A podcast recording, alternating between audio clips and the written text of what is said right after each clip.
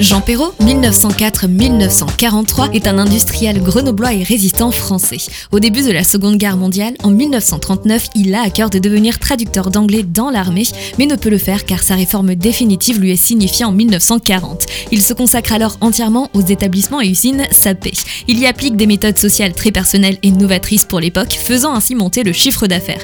Quelque temps après, Jean Perrault est contacté par un tourneur de son entreprise pour lui demander d'accepter le grade de chef départemental du mouvement il accepte sans hésiter et organise aussitôt les services techniques et administratifs, placement et ravitaillement des jeunes dans le maquis, noyautage des administrations publiques, mais aussi espionnage et contre-espionnage. Il milite également en étant membre du directoire des mouvements unis de la résistance sous le pseudonyme de Delamotte.